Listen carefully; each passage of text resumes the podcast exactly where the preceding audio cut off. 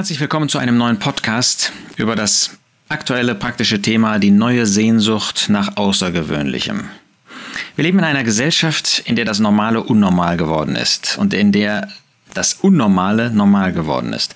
Man sucht in dieser Gesellschaft nach dem Besonderen, im esoterischen Bereich, im spirituellen Bereich. Es muss das Außergewöhnliche sein, es muss das Besondere sein, ob es im Sport ist, ob es in der Kultur ist, ob es in der Politik ist, ob es in dem allgemeinen Leben ist. Es muss das Besondere sein. Dann wird es anziehen, dann wird es attraktiv. Und wir müssen zugeben, wir als Christen, als Gläubige, als Erlöste, wir sind Kinder unserer Zeit. Wir lassen uns da anstecken. Eine Zeit, die durch Unnüchternheit geprägt ist und wir lassen uns dadurch anstecken. Eine Zeit, die durch Gefühlsorientierung geprägt ist und wir lassen uns dadurch anstecken. Eine Zeit, in der jeder das denken und tun und äh, machen kann, was er will. Und wir lassen uns dabei anstecken. Auch wenn es darum geht, es muss das Außergewöhnliche, es muss das Besondere, es muss das Wunderbare, es muss das Wunder sein, es muss das Große sein, das Großartige.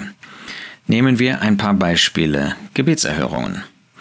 Wir erwarten besondere Gebetserhörungen. Es muss etwas Besonderes sein, damit ich darüber reden kann, damit das überhaupt, dass ich überhaupt Christ bin. Ein Christ muss doch besondere Gebetserhörungen haben, oder? Dabei ist jeder Abend, an dem wir uns ins Bett legen, eine wunderbare Gebetserhörung. Hoffentlich sind wir morgens aufgestanden mit dem Gebet, Herr, bewahre mich. Und dann gehen wir abends ins Bett und der Herr hat uns erhört. Oder wenn wir an David denken, der einen schweren Kampf vor sich hatte gegen Absalom und der dann sagt im Gebet zu Gott, du hast Freude in mein Herz gegeben, mehr als zur Zeit, als es viel Korn und Most gab. In Frieden werde ich sowohl mich niederlegen als auch schlafen, denn du, Herr, allein lässt mich in Sicherheit wohnen. In diesem Vertrauen betete er zu Gott und Gott hat das gehört. Er hat ihn auch in außergewöhnlichen Lagen erhört, ohne Zweifel, in dem Kampf gegen Absalom zum Beispiel. Aber für David war eine normale Gebetserhörung genauso wichtig, genauso wertvoll wie etwas Großes. Suchst du etwas Großes, sei dankbar für das Kleine. Vielleicht schenkt Gott an dem einen Tag oder einem anderen Jahr auch mal etwas Besonderes, aber das ist nicht das Normale. Das Normale ist ganz schlichte, einfache, tägliche Gebetserhörungen. Und wenn du mal das ein bisschen durchforscht, dann wirst du feststellen, davon gibt es mehr als genug. Nehmen wir ein zweites Beispiel. Das ist die Leitung des Geistes Gottes in unserem Leben. Ja, wir wollen etwas Eindrucksvolles als Leitung. Das muss schon ganz besonders sein. Ähm, das muss besondere Zukunftsfolgen haben können, ähm, die, die wir erwarten. Ähm, aber ist das so, dass die Leitung immer so etwas Außergewöhnliches ist? Nein, das muss es nicht sein. Wenn wir in die Zusammenkunft fahren können, wenn wir in die Schule gehen können, wenn wir Gottes Wort lesen können, das ist alles Leitung. Leitung, und das ist die falsche Vorstellung, das ist nicht das Außergewöhnliche, dass Gott mir jetzt auf einmal, wie Philippus sagt, äh, du musst da ähm, äh, auf eine ganz besondere Straße gehen und etwas ganz Besonderes tun. Das gibt es, aber das ist nicht das Normale.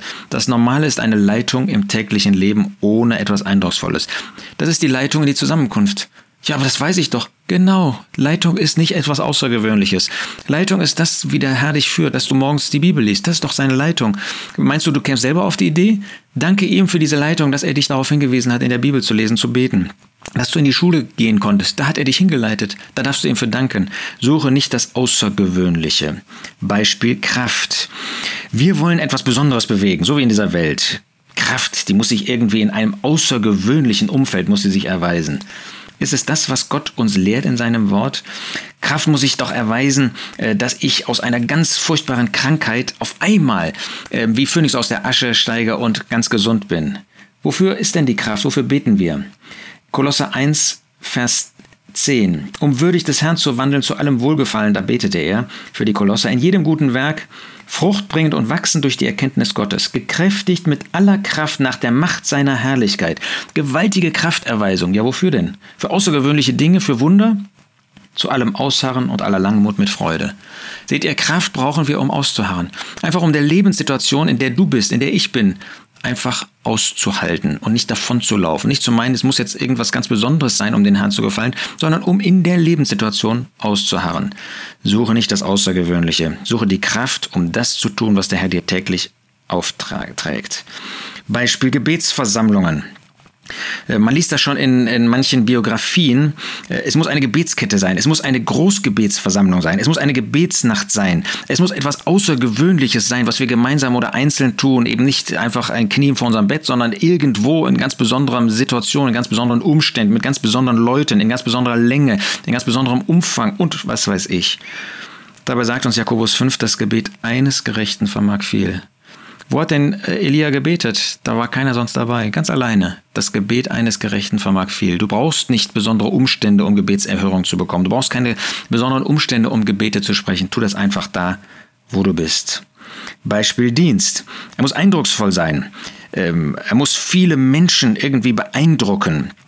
Vielleicht Auslandsmissionen, vielleicht eine große Zeltevangelisation. Also du musst eine Aula haben, um, um deine Lehrgabe auszuüben.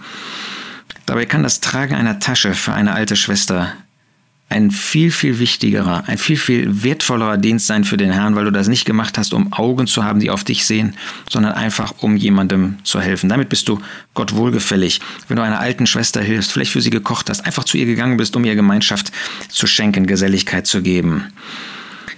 Ja, lasst uns und daran denken, dass der Herr Jesus selbst in Matthäus 10, Vers 42 gesagt hat, das Glas kalten Wassers, das jemandem gegeben wird, das ist so wertvoll für ihn. Nicht dieses Superereignis, was wir tun, nicht dieser Superdienst, den wir tun, ja, der vor aller Augen ist, der ist das Entscheidende, nicht der Bericht, den ich gebe über was weiß ich, was ich getan habe, sondern einfach in Schlichtheit gedient zu haben.